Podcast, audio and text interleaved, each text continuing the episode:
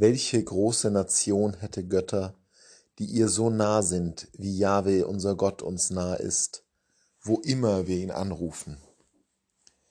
Die Worte, die Mose hier an das Volk richtet, erinnern uns an etwas ganz Zentrales über diesen Gott. Über diesen Gott, der seinen Namen offenbarte als der Ich bin da. Über diesen Gott, der Mensch wurde und zu uns auf diese Welt kam als einer von uns. Gott ist uns nah. Das ist eine der wesentlichsten Eigenschaften Gottes. Anders als die Götter, die die Völker aller Zeiten immer wieder sich ersonnen hatten, die Götzen, die sie geformt haben, ist dieser Gott nicht fern. Es ist nicht einer, der über allem schwebt. Es ist nicht einer, der wie ein Götze alle Herrlichkeit, Gold, Pracht, Juwelen und Macht in seiner Hand hält, sondern ein Gott, der nah ist. Ein Gott, der von sich selbst als dem Hirten spricht, ein Gott, der seinem Volk hinterherläuft geradezu, der sich immer wieder herabwendet aus den Himmeln, um uns nah zu sein. Der nahe Gott, das ist eine ganz wesentliche Bezeichnung Gottes.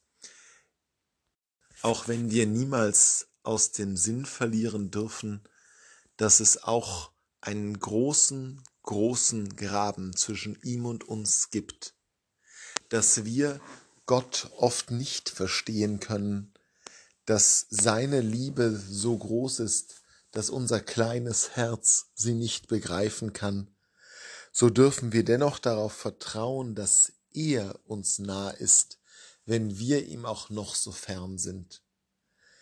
Gott ist ein Gott, der die Nähe des Menschen sucht. Wo immer wir ihn anrufen, heißt es hier in den Worten des Mose. Und dieses wo immer müssen wir beherzigen. Dieses wo immer umfasst nämlich nicht nur Orte, sondern unsere ganz eigenen Situationen. Dieses wo immer bezieht sich darauf, wenn wir uns Gott fernwähnen, dieses wo immer umfasst den Augenblick, in dem wir uns schämen, in dem wir wie Adam und Eva uns verstecken. Dieses wo immer umfasst den Augenblick, in dem wir wie David in schwerste Sünde gefallen sind. Dieses wo immer umfasst den Augenblick, wo wir wie Petrus in der höchsten Not den Herrn verleugnet haben wo immer. Das bedeutet, dass Gott auch dort ist, wo wir fern von ihm sind und in einem Sumpf aus Schuld und Sünde dem Tod ins Angesicht blicken. Wo immer ist Gott uns nah und wo immer dürfen wir ihn anrufen.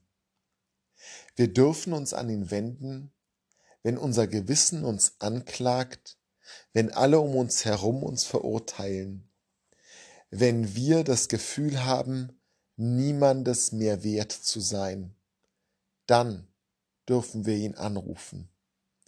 Das ist der Ort, wo immer.